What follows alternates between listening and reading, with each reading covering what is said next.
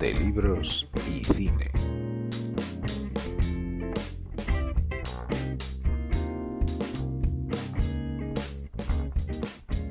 Medicalizamos y patologizamos lo que es un malestar o una tristeza común propia de estar vivo. Exageramos. Es la ansiedad un signo de los tiempos y un subproducto de una sociedad hipercapitalista donde ni los trabajos ni los afectos tienen estabilidad ni ofrecen seguridad.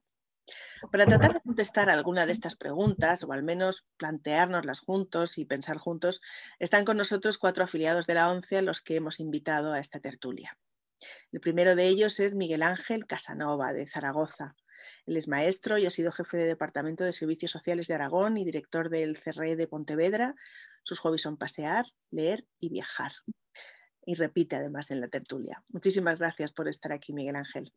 Nada, gracias a vosotras. Es un placer estar. Eh, también tenemos a Nicolás Ramos, que también repite. Él es de Extremadura, jefe de servicios sociales de la Delegación Territorial de Extremadura durante muchos años, integrante del grupo de teatro La Porciúncula y en relación con el tema de esta tertulia es voluntario orientador en el teléfono de la esperanza, ayudando a gente con problemas psicológicos. Que le preguntaremos en qué consiste este trabajo que me parece tan importante. Eh, además está Fabiola Socas de Tenerife, que también repite, pero fue, estuvo con nosotros en una de las primeras tertulias, la de Morricone. Ella estudió música desde pequeña, es titulada en composición y piano, se dedica tanto a la investigación de la música tradicional canaria como a dar conciertos de forma profesional como cantante. Cuenta con siete publicaciones discográficas, se ha interesado mucho por el tema de la salud mental, ya que según ella, cuando estás en contacto con el arte y la música, es inevitable no pensar en nuestras vulnerabilidades. Le pediremos que nos cuente un poco más de esto. Tiene además experiencia en el ámbito musicoterapéutico y de trastornos psicológicos. Muchas gracias por estar aquí, Fabiola. Y luego tenemos eh, con nosotros a Aida Fortuny de, la Delegación de Cataluña, que normalmente suele estar en la sombra, eh, porque es la persona que coordina esta tertulia, pero hoy, hoy está delante de la cámara. Eh, Aida ha estudiado Bellas Artes y Gestión Cultural y trabaja como técnico en el Departamento de, Promoción Cultural y el Museo Tiflológico de la ONCE en la Dirección General. Además, combina este trabajo con procesos creativos como artista plástica. Bueno, pues eh, después de presentarlos a todos, eh, repasar un poco eh, los títulos que traemos hoy aquí, ¿no? porque como sabéis, el fin último de la tertulia es animaros a todos los que estáis al otro lado a descubrir películas y libros de nuestro catálogo. Los que hemos planteado esta semana son Yoga de Manuel Carreg, y Fármaco de Almudena Sánchez, los libros, y entre las películas Gente Corriente de 1980, un melodrama familiar dirigido por Robert Redford con cuatro Oscar, incluido a Mejor Película, Contra la Pared, un drama del director turco-alemán Fatih Akin, que se llevó el Oso de Oro en Berlín en 2004, y la también alemana eh, Tony Erdmann, de la directora Marena, de este caso, en este caso, una comedia.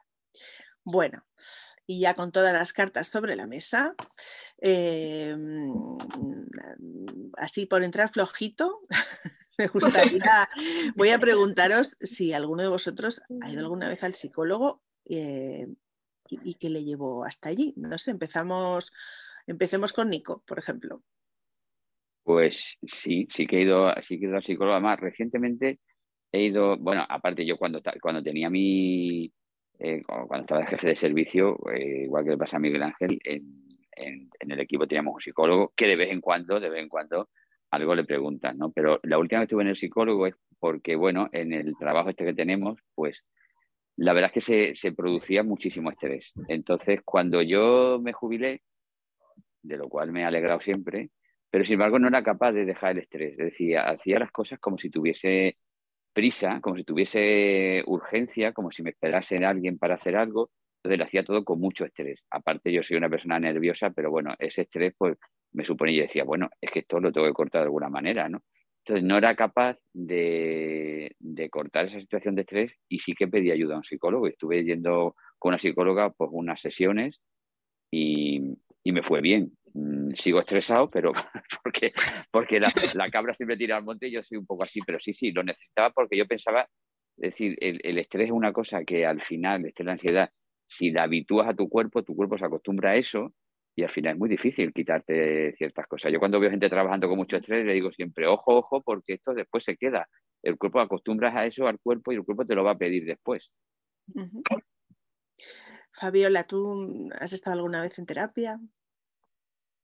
Interesante, el estrés se queda, pues eh, mm. sí, y, además me, encanta mm, decir que, bueno, yo, yo creo que, que, el que un psicólogo forme parte de nuestra vida es algo tan normal como ir al médico de cabecera. La gente, no sé, creo que tendemos a, minimizar a veces los, los, los temas de salud mental y pensar que un psicólogo no es tan necesario como un médico que te receta un paracetamol. Y, yo creo que las recetas psicológicas nos ayudan a sentirnos acompañados, cuando menos, a sentir que no, no nos pasan estas cosas a nosotros solos y que, la, que los temas de salud mental son algo mucho más frecuente de lo que pensamos. Es que aún creo que arrastramos generacionalmente, aunque ya vamos avanzando, pero se arrastra ese tema de que el que va al psicólogo o, o incluso más aún al psiquiatra es que está loco, ¿no? Y, y yo creo que, bueno, que eh, entre la locura y la cordura hay un fino hilo, que todos tenemos un pasito, un pie en el otro lado, pero que, bueno, que hay niveles y niveles y que todos estamos un poquito locos. Y si es por esa cosa, ¿no? Y que creo que es algo importante que, que asistamos. Yo ahora mismo estoy en una terapia de, de grupo con la psicóloga de justamente de la ONCE, con mi querida Maru, a la que mando un abrazo gigante. Y yo, como ciega de nacimiento que soy, siempre había pensado que los únicos que podían ir con la psicóloga era la gente que perdía la vista traumáticamente, porque era un trauma y necesitaban ayuda. Pero, pero no es así, todos necesitamos ayuda, no solo todas las personas con discapacidad, sino yo creo que todos. Y bueno, y para mí ha sido muy importante. Sí, de hecho yo siempre digo que discapacitados somos todos, porque hay gente que no ve, pero es que hay gente que hay gente que no siente o que, o que, o que, no, se, o que no se entera de lo que siente, que eso también es una discapacidad importante, ¿no? Al final la discapacidad emocional existe también, ¿no? Eh, Miguel Ángel, en tu caso, ¿has estado alguna vez en terapia? No, eh, yo creo que soy un poco el bicho raro, porque no, no he estado nunca en un psicólogo. Estoy con Fabiola en que eh, mm, prácticamente todos deberíamos de tener un psicólogo de referencia, si no por temas graves, sí porque te vayan pues un poco dando pequeños empujones que se transmiten en, pequeñas orientaciones, quizás para que no lo pases tan mal en determinadas facetas de tu vida. Aquí, hilando un poco con lo que decía Nico, eh, yo al contrario de él, cuando me jubilé, eh, creo que rejuvenecí, pues no sé cuántos años, porque era tal... Yo también, ¿eh? yo también. sí, sí, era, tal el estrés que efectivamente se llevaba en este puesto de trabajo, me imagino que en otros también, ¿no? Que lo que sí que hice fue estar un tiempo parado, unos meses parado, sin hacer absolutamente nada, eh, descansando, pero no físicamente, que también, eh, sino sobre todo eh, despejarme un poco la cabeza, que se dice, ¿no? Pero bueno, a los pocos meses ya empecé por ahí a liarme en cosillas que me, que pues me fueron ocupando mi tiempo hasta este momento. Y, y sí, estoy en ese sentido, yo creo que estoy bastante bien, hasta después de que cuando dejé de trabajar dejé radicalmente de comerme las uñas, por ejemplo. Ah, pues Cosa que toda mi vida, toda mi vida había tenido esa, esa maldita costumbre, ¿no? Pero fue algo, vamos, radical, con lo cual mi mejor terapia fue la de dejar este tipo de trabajo que era precioso, porque yo he sido feliz en mi puesto de trabajo, eh, pero súper intenso, ¿eh?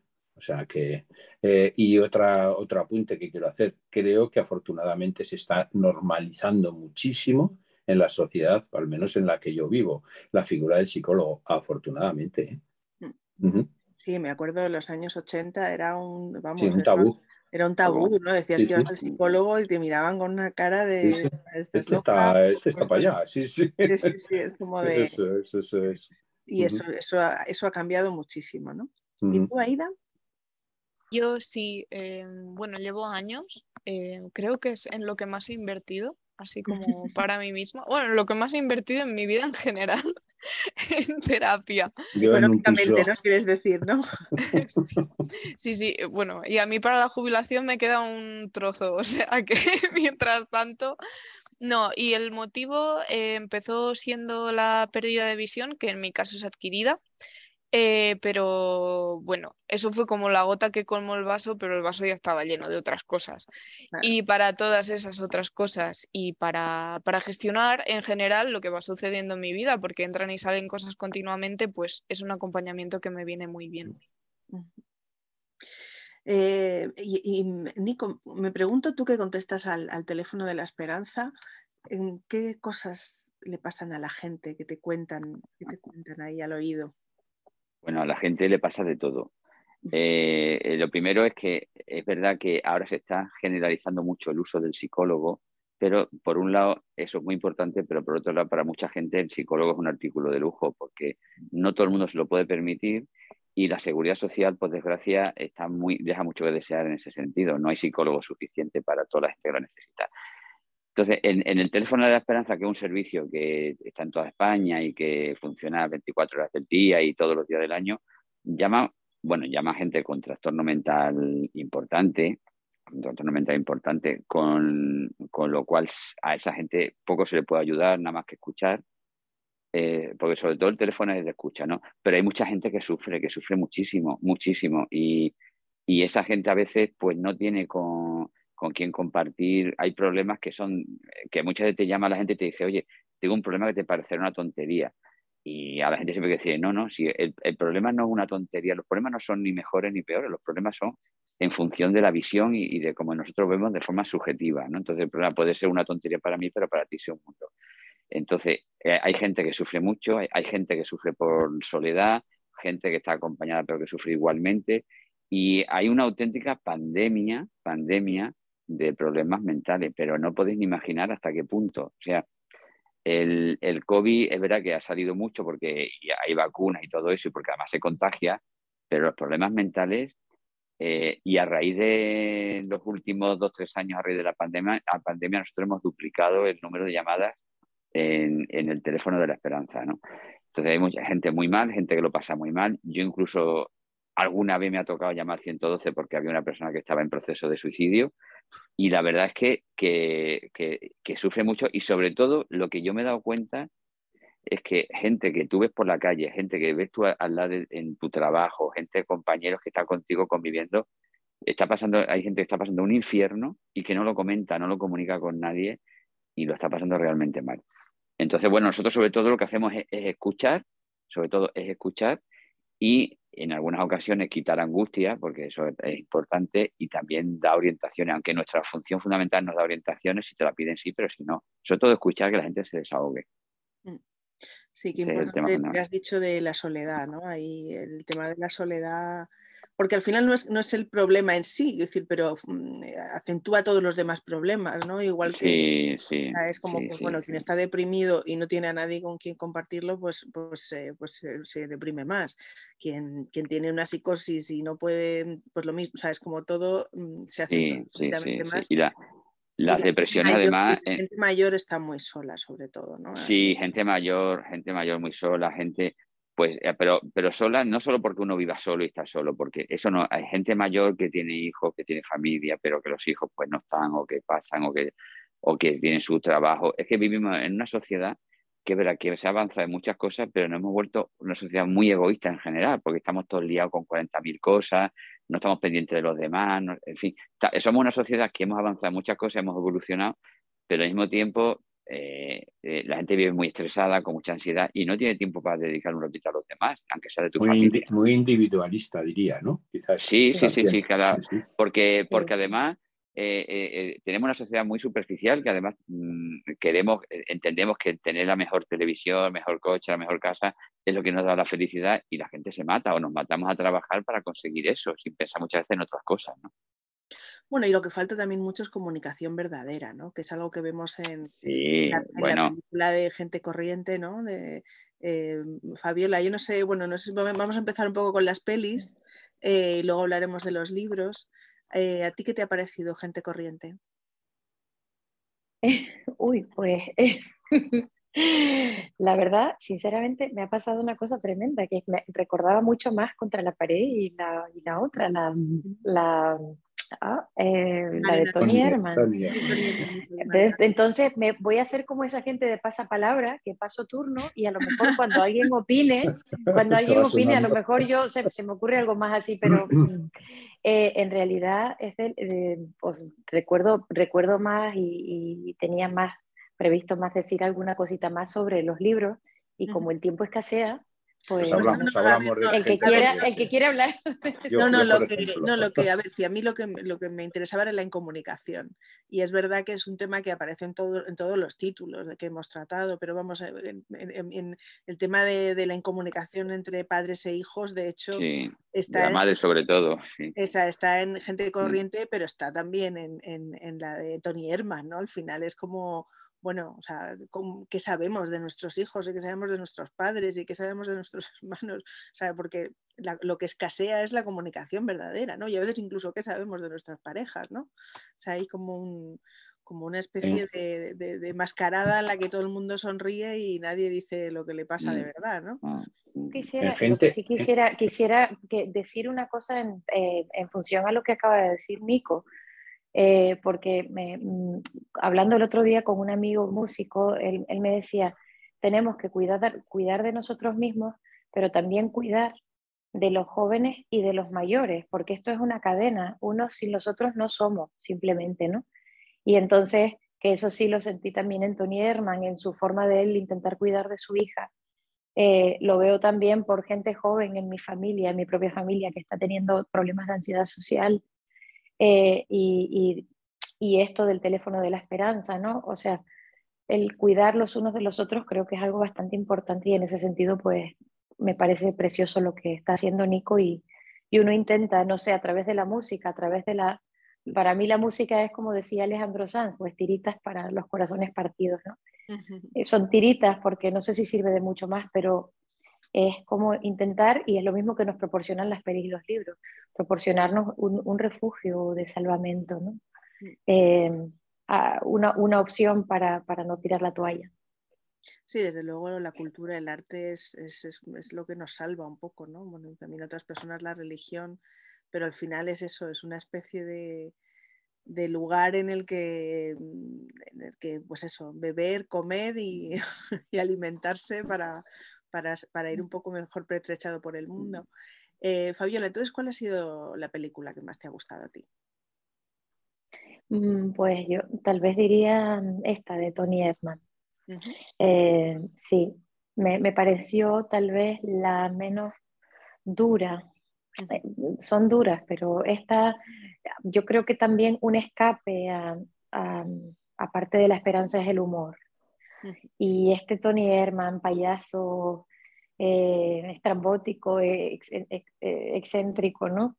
Eh, pues creo que, que, que, al final pues proporciona a su hija pues este cable a tierra, ¿no? De decir, oye, estás un poco perdida. Y, y, a veces la gente extravagante, por eso yo creo que los locos y los artistas tienen mucho en común, eh, nos hace reflexionar sobre la fugacidad de las cosas y sobre las cosas que realmente son importantes. Cuéntanos un poco el argumento para quien, para quien no la haya visto o no sepa nada de esta peli. Pues eh, básicamente es una chica que vive lejos de, su familia. sí. Sí, eh, vive en una gran ciudad y es una gran ejecutiva, eh, con pues, una vida súper estresante. Y bueno, pues su padre presiente que ella no, no, es feliz y se acerca a ella con la, con la, pues para intentar ayudarla, pero de una forma muy especial, porque ella, por supuesto, pues como que eh, se siente que lo quiere atender cuando él llega a su casa, pero, pero luego pues surgen las, las fisuras propias de la convivencia entre un padre y una hija. Y, y, él hace que se va, pero no, no se va. Se queda y, y la hace caer en la cuenta de, de la vida que lleva. O esto fue la, esta es mi lectura al menos. Y es curioso Yo lo comparto. Porque parece que, o sea, al principio parece que el que está loco es él, ¿no? Y al final vemos que realmente la que está fatal es ella. Sí, sí, Ahí cómo se da la vuelta, ¿no? Ahí un poco porque piensas, madre mía, si tuviera un padre así, qué vergüenza, imagínate, ponen unos dientes y se mete en tu mundo y, te, deja fatal delante del jefe y empieza a decir tonterías y tú dices, no, ya claro, pero es que, pero es que la que está mal eres tú, o sea, no es, ¿no? Él está muy hay, hay, escenas totalmente surrealistas. Totalmente, totalmente. A ti, Miguel Ángel. yo de esta película, yo de esta, si me permitís, yo de esta película sacaría más lecturas, ¿eh? sacaría alguna más. Y es que hay, em, debido a la aceleración de los tiempos en los que vivimos, yo creo que hay unos cambios generacionales importantísimos, ¿no? evidentemente, los más mayores, pues eh, la vida se la han tomado de otra manera, no tan competitiva, disfrutando de otros aspectos que no sean los laborales, eh, etcétera, ¿no? Y entonces aquí se contraponen e-, esos dos mundos, ¿no? El de la hija alta ejecutiva con vida estresante y tal, y, el del padre, ¿no? El de, el de Wilfrid, ¿no? Entonces, em, yo creo que aquí sí que nos puede estar ocurriendo una cuestión, y es que eh, efectivamente la soledad no deseada es un problema. Pero creo que también es un problema el que los que vamos teniendo ya determinados años no nos preparemos para no exigirles nada a los hijos y mm, eh, prepararte tú tu propia vida. Eh, si vives en pareja, pues a lo mejor cuando no, cuando desgraciadamente pues tu pareja falle, porque si fallas tú ya no es tu problema, pero bueno, eh, e irte preparando, pues intensificando las amistades, em, acostumbrándote a disfrutar de todos los aspectos de, la cultura, música, teatro, literatura, bueno, absolutamente todo, de forma que tengas una vida plena. Yo creo que se echa mucho más en falta eh, a los demás, eh, sobre todo a tu familia, cuando mm, tú no te has eh, hecho, digamos, un mundo alrededor que te llene, ¿no? Entonces creo que en eso se está haciendo mucho hincapié en que la soledad no deseada es un problemón, y es verdad, lo es, pero creo que falta el que nos mm, eh, de, que nos vayan animando a que nos vayamos también, eh, digamos, haciendo nuestro propio esqueleto intelectual, ¿no? Que vayamos haciendo, pues, los, eh, mm, que nos vayamos construyendo una serie de pilares para cuando, pues, vivamos solos, que no tienes por qué vivir solo. O sea, puedes estar rodeado de amigos, pero eso dependerá de que si, si te has trabajado las amistades o no. Cuidado con eso, que es que hay mucho trabajo de prevención ¿no? para esas situaciones. Mm. Yo creo que sobre eso mm, los debates, al menos que yo oigo, no se incide mucho y a mi modo de ver debería de hacerse, ¿eh? porque esa es, yo creo que por ahí puede ir la solución. ¿eh? No, no tanto como, a ver, que están muy bien todos los recursos, ¿no? Pues el teléfono de la esperanza, ¿qué, voy a decir yo de esto? ¿no? Pues es que es, eh, es que es imprescindible, pero paralelamente tendríamos que ir mentalizándonos. ¿eh? Y no es una cosa que se haga o que se fabrique una vez que te has jubilado. No, no, yo creo que eso lo tienes que ir potenciando a lo largo de tu vida, ¿no? Y ir pensando en la vejez e incluso, ¿por qué no? aunque no sea ahora el tema, ¿no? En la muerte, ¿no? Pues te tienes que ir preparando poco a poco de manera que todo eso lo normalices, ¿no? Y no lo vivas en ningún momento como un, como un drama así lo veo. Es que hay como varios aspectos ¿no? psicosociales, ¿no? Yo creo en, en, la depresión y o sea, y hay uno es pues eso, que tiene que ver con las condiciones materiales, ¿no? También. Y otro que tiene que ver con los vínculos em, emocionales, ¿no? Que no tienen por qué ser solo con la familia, sino con los amigos. Claro, claro. Y que hay gente que vive estructurada por su trabajo y en el momento en el que pierde esa estructura... Se queda vacío. Se queda, claro, como una especie de nada. Pero es que es eso lo que tú dices, o, lo vas trabajando toda tu vida o vas cultivando todo es tu propia felicidad o tu propio, tu propio bienestar emocional, que, que, la felicidad igual es que es demasiado... Es demasiado. No, ¿por qué no? ¿Por qué no? Cada uno tiene su nivel de felicidad. Eso sería, eso sería lo deseable, pero me temo que vamos por el camino contrario a, a lo que comenta Miguel Ángel, que evidentemente es lo deseable. Uno tiene que estar preparado, por ejemplo, para cuando deja de trabajar. Porque cuando uno está trabajando, tienes cubierto una parte de tu vida muy importante. Eh, eh, eh, te, cubre de tal a tal hora y en caso el 90%, nuestro, claro, y cuando dejas de trabajar hay gente que entra en depresión porque no sabe qué hacer. Entonces, lo que dice Miguel Ángel es importante para cuando uno se hace mayor, para cuando deja de trabajar, para cuando se le muere su pareja o, o se separa, no tiene por qué morirse. Te puede, te puede separar y en un momento de y ahora, además la gente se separa no con 50, 40, incluso con 70 años. Lo que pasa es que yo creo que vamos hacia lo contrario.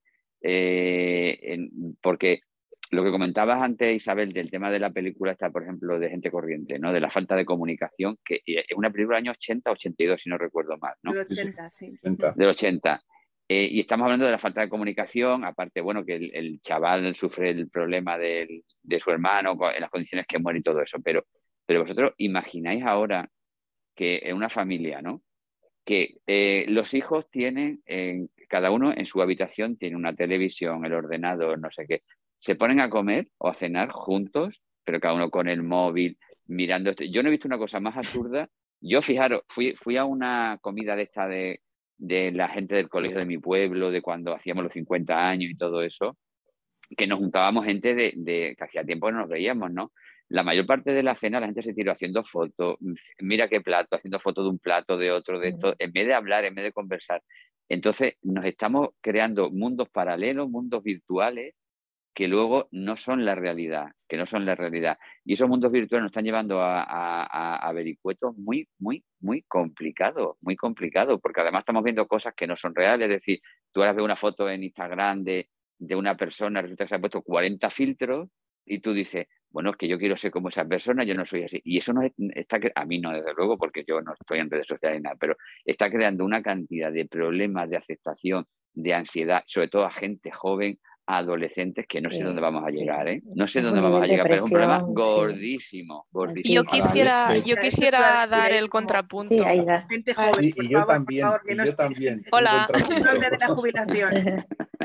Vale, en nombre de la gente joven, tampoco soy la mayor fan de las redes sociales, pero quisiera comentaros o compartiros que creo que las redes sociales, quitando la, un segundo, quitando la distorsión de eh, creer que son la realidad, también son un punto de apoyo, porque mucha gente ha salido adelante por el apoyo de, no hablo de likes o de cosas así, pero comentarios serios de gente que te puede contactar porque está sufriendo algo similar o está viviendo algo similar. Entonces, dependiendo del enfoque, las redes sociales no, o sea, todo está más cerca, lo bueno y lo malo es cuestión de canalizarlo bien.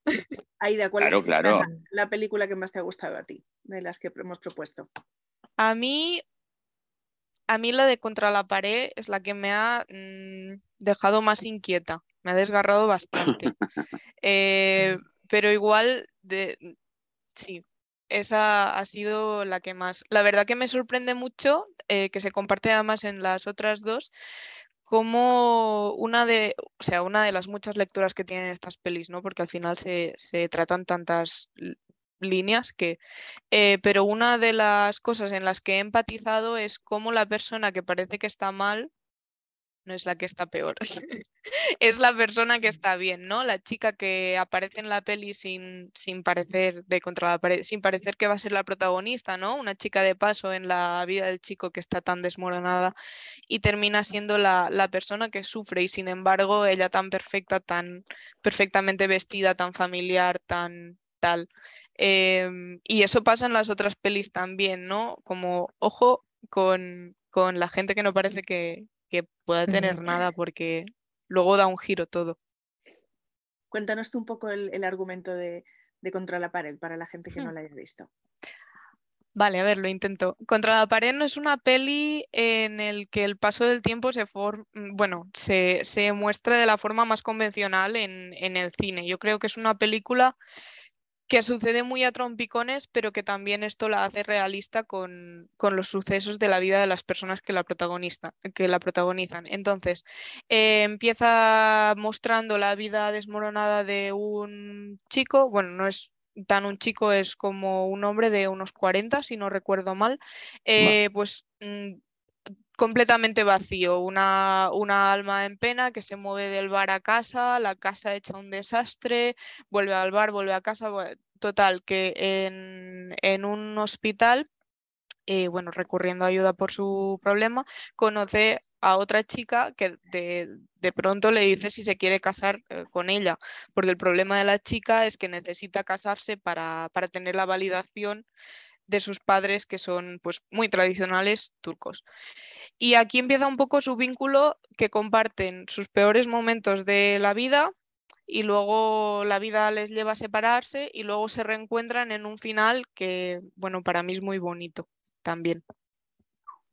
O sea, que un poquito de esperanza sí que nos, sí que nos da, ¿no?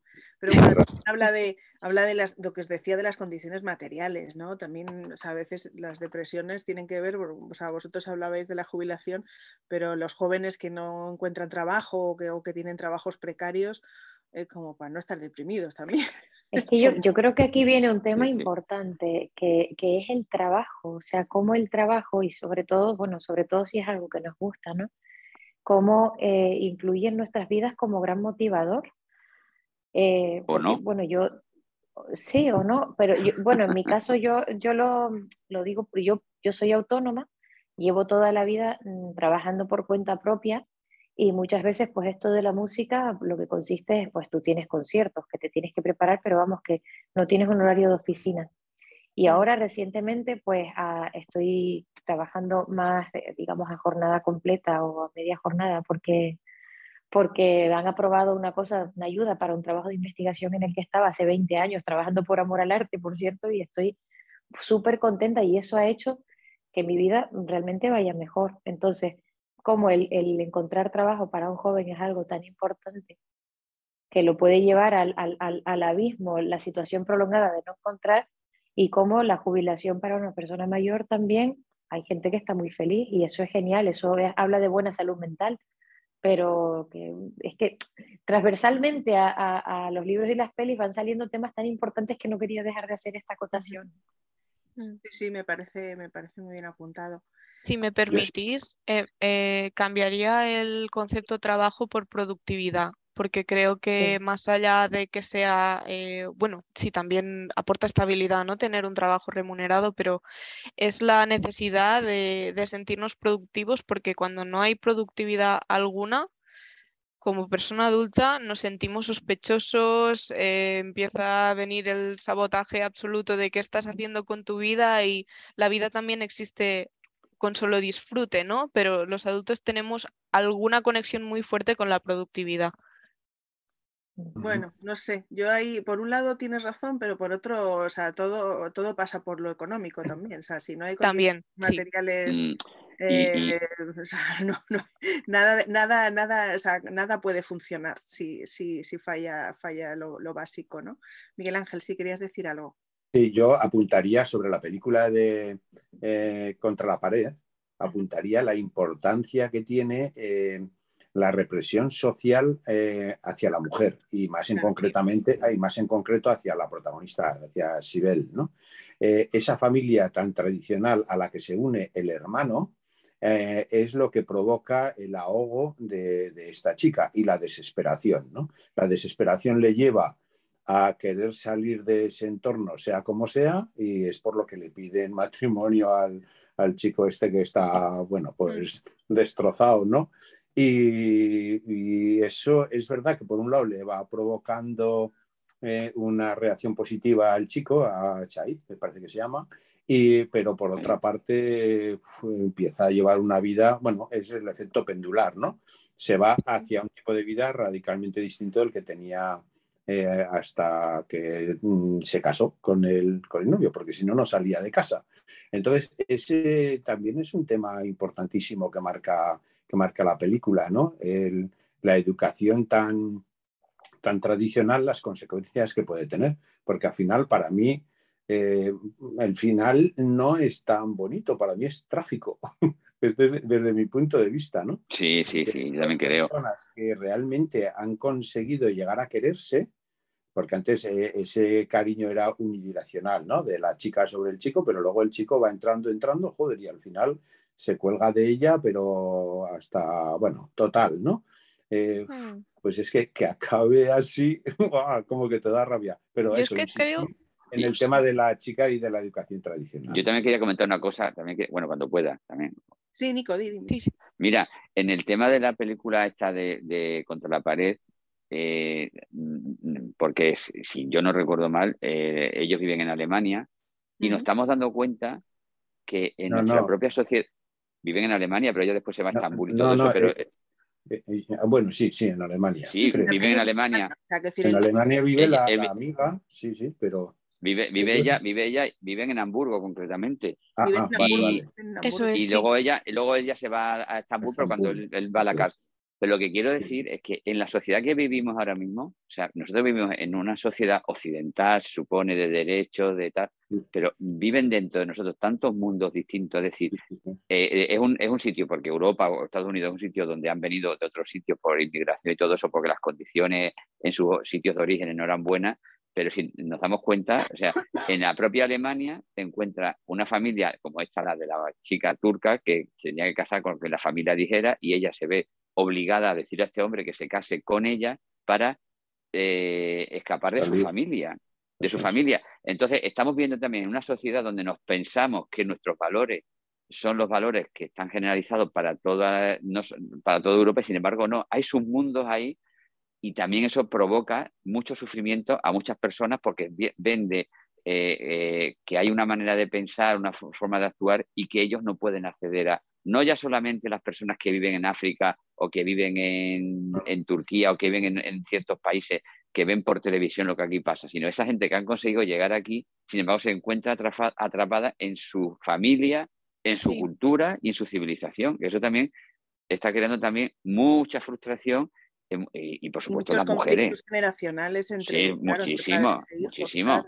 eso es, tremendo, es tremendo lo que, lo que también tenemos aquí metido y que no nos damos cuenta. ¿no? Hombre, es que otro de los motivos de sufrimiento psíquico eh, es el tema del desarraigo, es decir, de no, estar, no pertenecer al lugar donde vives, donde estás. Entonces, claro, también eh, los inmigrantes sufren muchísimo. Muchísimo. Yo, yo una, claro, una vez estaba yo en Málaga, una vez estaba yo en Málaga en una piscina, estaba en un hotel, eh, un hotel pequeño, ¿no? Tenía piscina y apareció una familia musulmana y estaba el marido y los hijos en bañador, bañándose, y la mujer toda vestida de arriba abajo, en la piscina, ¿eh? Toda vestida de, arriba abajo. Y tanto el marido como los hijos estaban bañando en bañador. y eso, lo ves, bueno, eso en Francia lo, ves muy, bueno, aquí ya se ve más en España, ¿no? Pero en Francia cuando había mucha más, mucha más inmigración, todo el Magreb y todo eso, bueno, en Francia lo veía muchísimo, los maridos bañándose y ellas allí pues pasando calor o, no sé. Mm. O sea que sí, sí. También es verdad, uy, perdón, vale, nada, nada.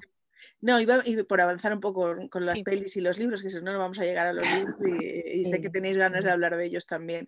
Miguel Ángel, ¿tu, película favorita cuál ha sido de, las que hemos propuesto? Mi película ha sido Contra la pared, sí, sí. Contra la pared. La, la, de Tony Herman había veces que me perdía porque ese, ese carácter de Wilfrid, el padre, eh, yo a veces lo veía un poco exagerado e incluso hasta incómodo ¿no? para, para la hija, que aunque no era feliz, pero tenía todo el derecho del mundo a tener ese tipo de vida, ¿sabes? Porque ella lo había elegido y todo esto. Entonces, no sé, me ha parecido un poquito rara, ¿no? Y sobre gente corriente quería simplemente apuntar eh, eh, un tema importantísimo que aparece en la propia película y es eh, los problemas de la, de la, adolescencia, ¿no? El, moving, el, llevar en silencio pues todos los traumas, en fin, yo creo que eso lo refleja bastante bien con la incompresión de los padres por la falta de comunicación, ¿no?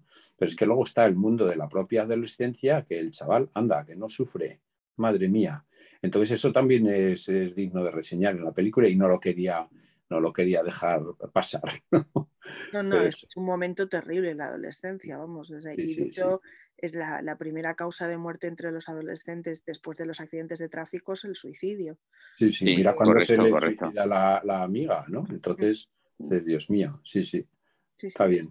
O sea, nunca se está tan cerca de la muerte como, o sea, yo creo que, o sea, de no, valorar la vida como en ese momento, ¿no? Porque mm, no, saben lo que pierden, o sea, realmente. Y más si falla la comunicación eh, generacional.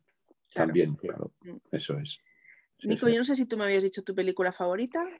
No, no te lo he dicho y realmente, eh, hombre, como favorita, favorita me parece tan triste, tan tremenda que, favorita no, pero eh, es verdad que la de Tony es más verdad que lo que dice Miguel Ángel, a mí también me ponía en algunos momentos nervioso el padre por, esa forma actual y esa intromisión en la vida de la hija, Pero como favor, me parecen todas tan duras que como, como favorita, como favorita, quizá gente corriente porque me parece de todas ellas la más ajustada a lo que es una película que puedas ver en un momento determinado, ¿no? Aunque no es, aunque no es una película mm, optimista, pero quizá esa es la que más me guste porque contra la pared me parece tan duro todo lo que le, todo lo que le pasan a ellos dos, la vida de él tan tremenda, tan vacía y tan y cuando encuentra la felicidad con esta mujer, le pasa lo que le pasa, que tiene que ir a la cárcel y todo eso, que bueno, me parece muy duro, me parece muy duro.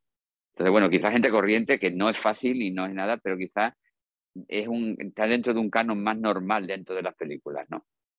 Probablemente. no, es, nada fácil. Ninguna de las tres me los llevaría yo de vacaciones para ver. Total, yo creo que en eso estamos de acuerdo. De hecho, yo lo primero que dije a micrófono cerrado antes de la grabación fue que prefería los libros porque las pelis fueron, fueron, eran, eran duras. Yo, yo confieso que contra la pared eh, la vi, le intenté ver varias veces y yo no sé si, o sea, no, no, no, me costó, me costó.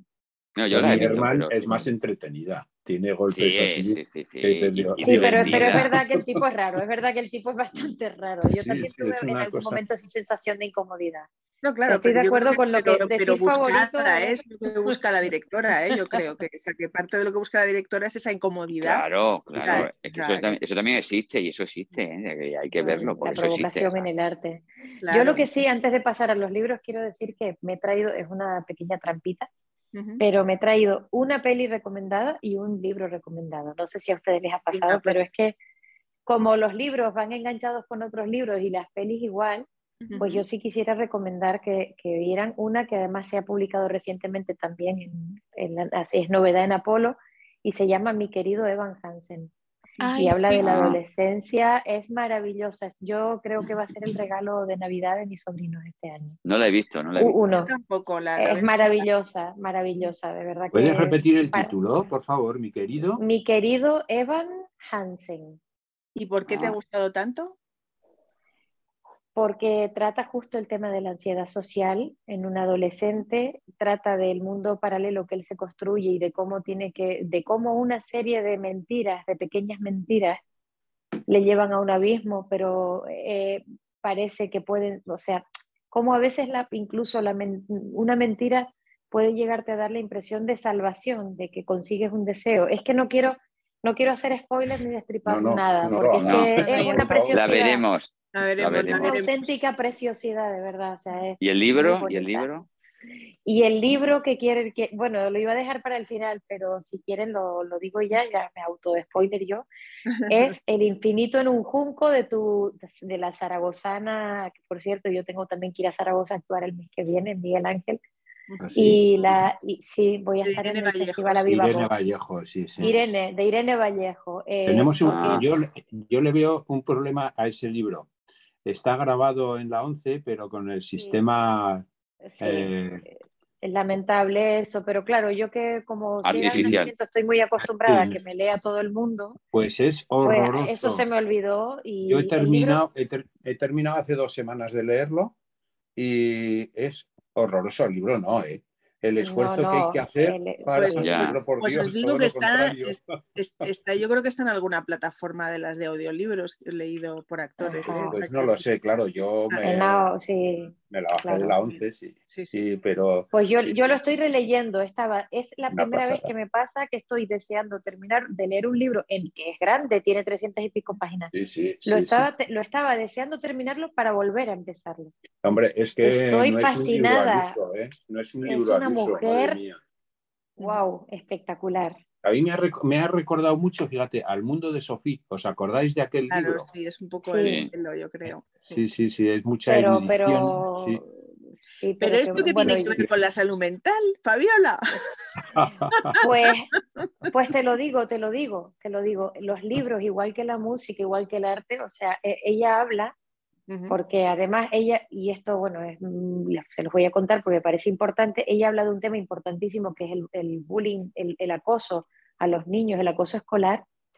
Ella lo padece y en una parte del libro habla de eso porque ella va entrelazando historias de Grecia y Roma, de los clásicos, con, con, el cine contemporáneo, con Chaplin, con los Wachowski, con muchas cosas.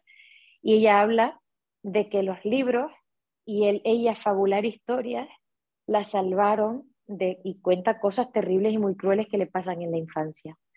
Y esto está en la base de muchos traumas. Y entonces, ¿cómo, cómo los libros y cómo el arte están conectados con la salud mental? Pues igual que el amor.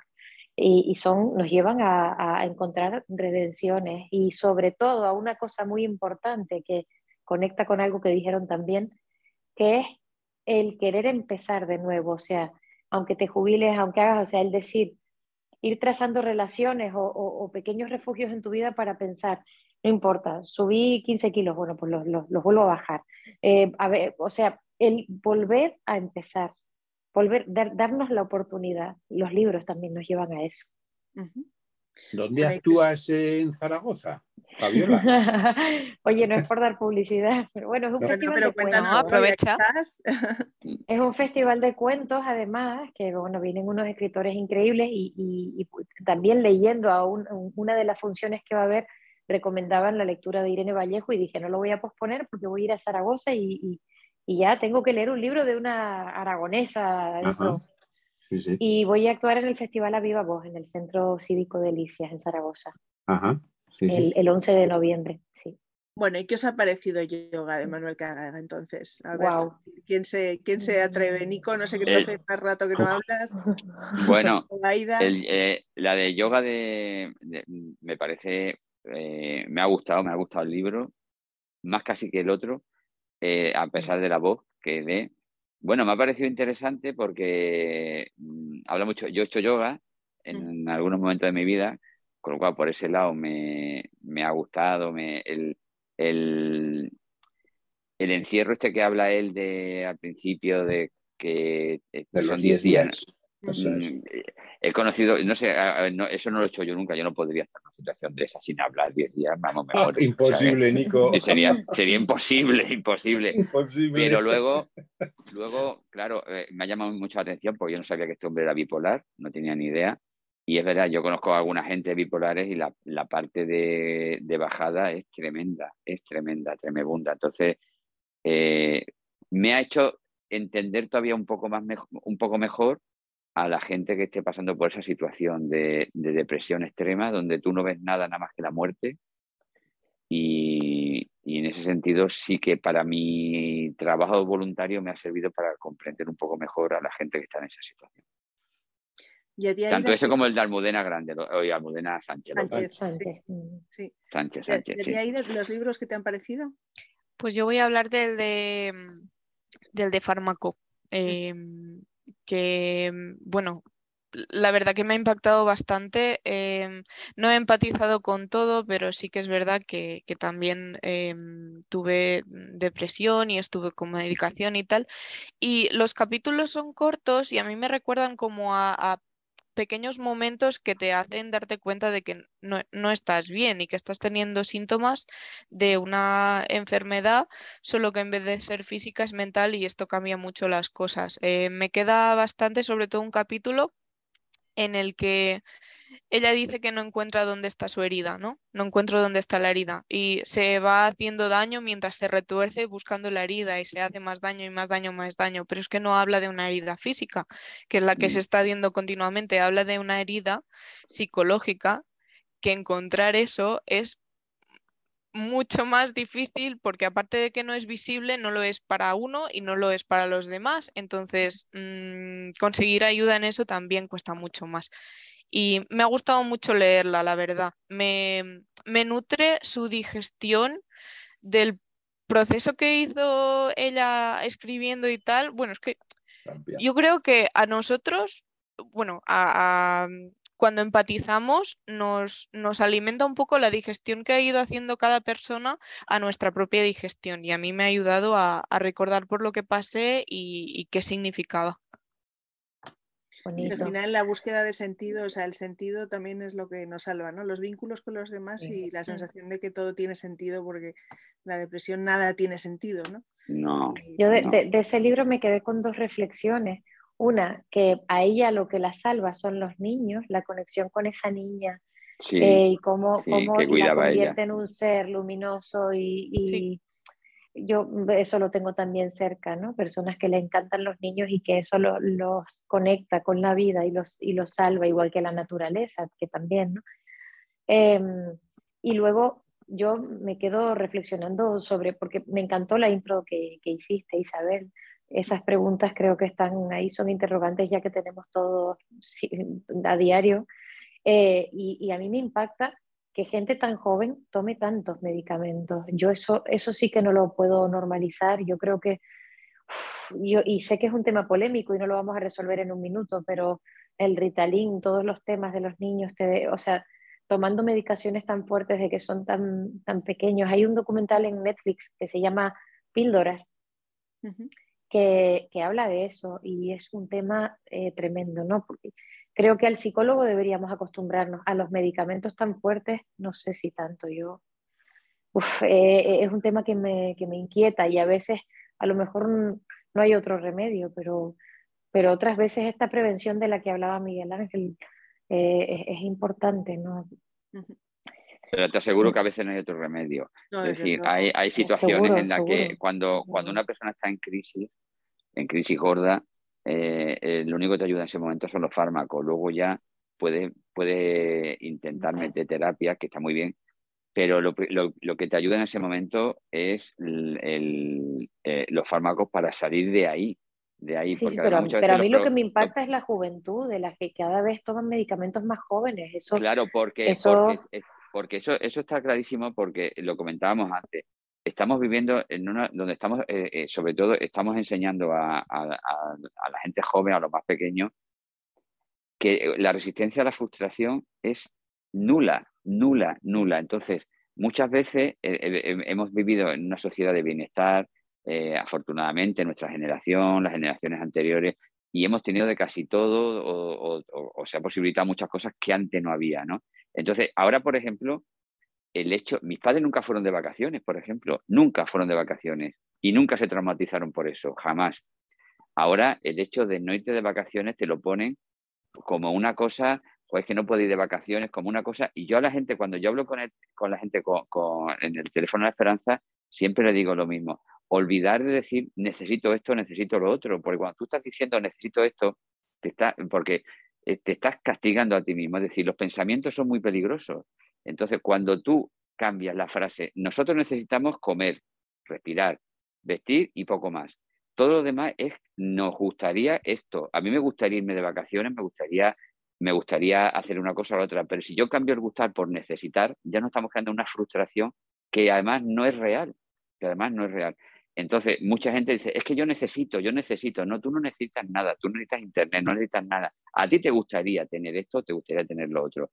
Cuando a la gente le enseñas a que cambiando una palabra por otra, tu, tus pensamientos cambian y tus emociones cambian, eh, porque lo bueno que tiene todo el tema psicológico, si estás bien, todo el tema de depresión, todo el tema, que la solución está en nosotros mismos, no está en el exterior, sino está en nosotros mismos. Y llegar a, ese, a, ese convencimiento y a esa solución es, es lo, porque si, si mi depresión dependiera o mi situación mental y estabilidad mental dependiera, dependiera de Miguel Ángel o de Aida o de Fabiola o de Isabel, sería una, una, tragedia, pero depende de mí.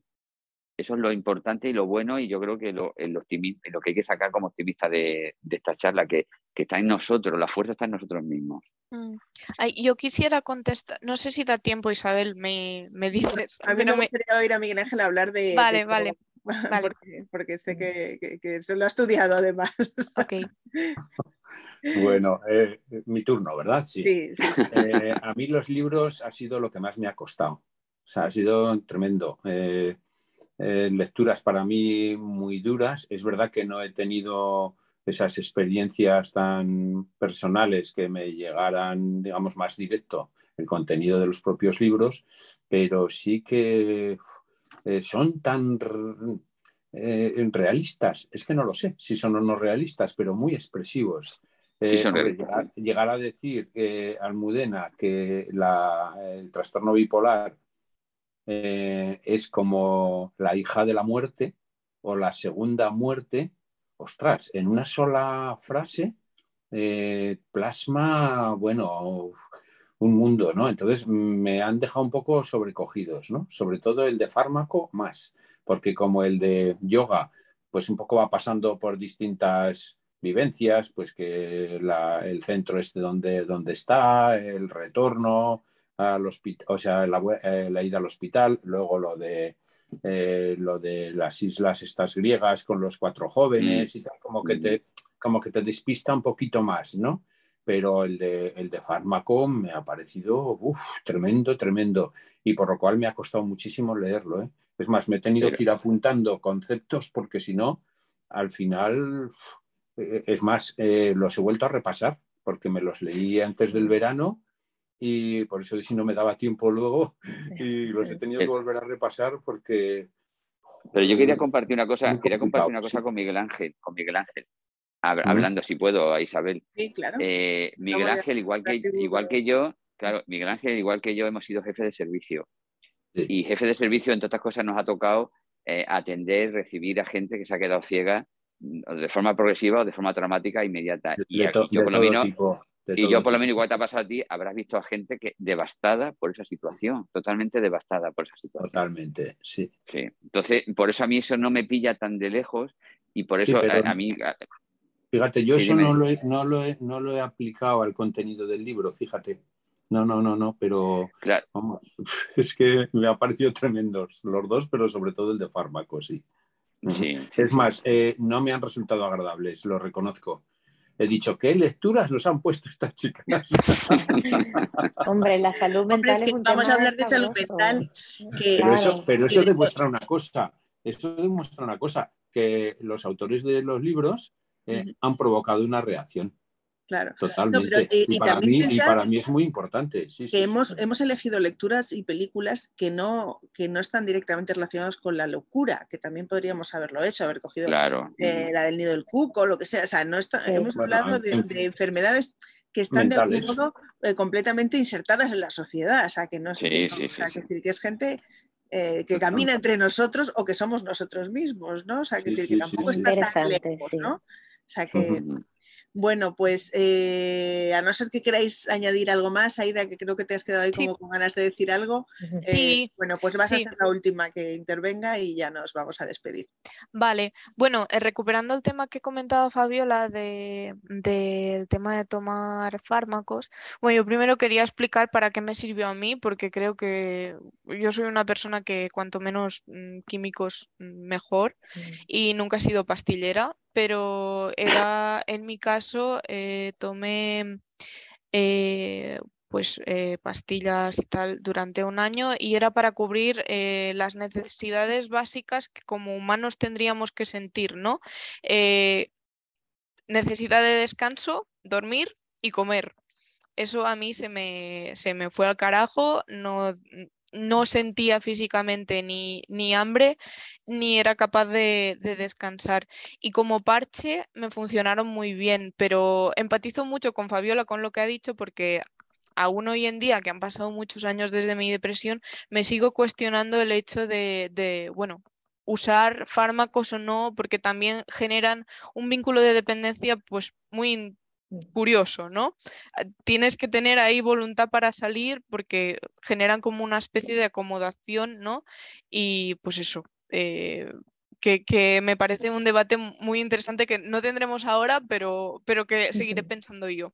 Hombre, yo lo que pasa es que eso, entre la estigmatización y, el, y la frivolización hay un término medio, ¿no? Y mm. que obviamente e igual que la gente que es diabética se toma una pastilla, pues la gente que tiene una tendencia depresiva pues eh, también se toma una pastilla y no hay que, o sea, yo creo que no hay, no hay que estigmatizar, ¿no? Sino, bueno, pues a, acompañar.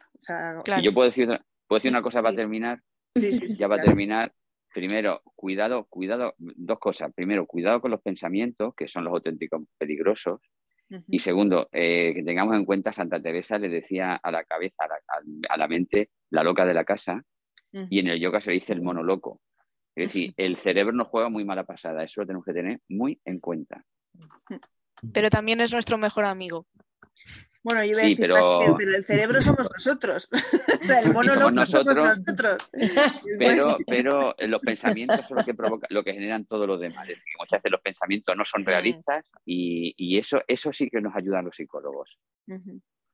Bueno, no sé si Fabiola y Miguel Ángel ya no os voy a dejaros con la palabra en la boca después de haber dejado a los otros compañeros dar ah. su último. Pues, nada, yo solo, yo solo decir que he disfrutado mucho de la tertulia. ¡Qué bien! Aunque de los libros y las películas no, pero de la tertulia. y de las intervenciones, y de las intervenciones. He aprendido muchísimo. Porque era un tema, bueno, pues que no lo tenía así como muy, muy muy de cerca, ¿no? Entonces, pues bueno, muy bien, muy bien. Encantado. Fabiola, no sé si quieres darnos el último. Simplemente dar las gracias. A mí me encanta que me manden tareas, lo he disfrutado mucho también este rato, también he aprendido, gracias por la humildad, Miguel Ángel. Y también, bueno, pues eso, dar las gracias por, por tocar duelos no autorizados, porque hablar de la muerte, hablar del suicidio nos puede resultar duro, pero están ahí Mm. Y, a veces yo creo que un pasito adelante es el, poder hablar estas cosas para también nosotros luego llevarlas de, mejor manera, que son cosas que a todos nos pueden pasar. Sí, sí. yo lo, que os decía al principio, ¿no? De la, de la comunicación verdadera, yo creo que creo que en esta tertulia se ha dado una comunicación verdadera, que no es poco. estupendo. bueno, pues nada, muchísimas gracias. a los y a los que estáis al otro lado y, os emplazo al próximo mes que vamos a hablar del padrino nada, vamos a cambiar de, vamos a cambiar de tercio total. Radicalmente. viva la mafia, viva la mafia. Venga, un abrazo fuerte a todos. Un abrazo. Igual. Hasta. Hasta luego.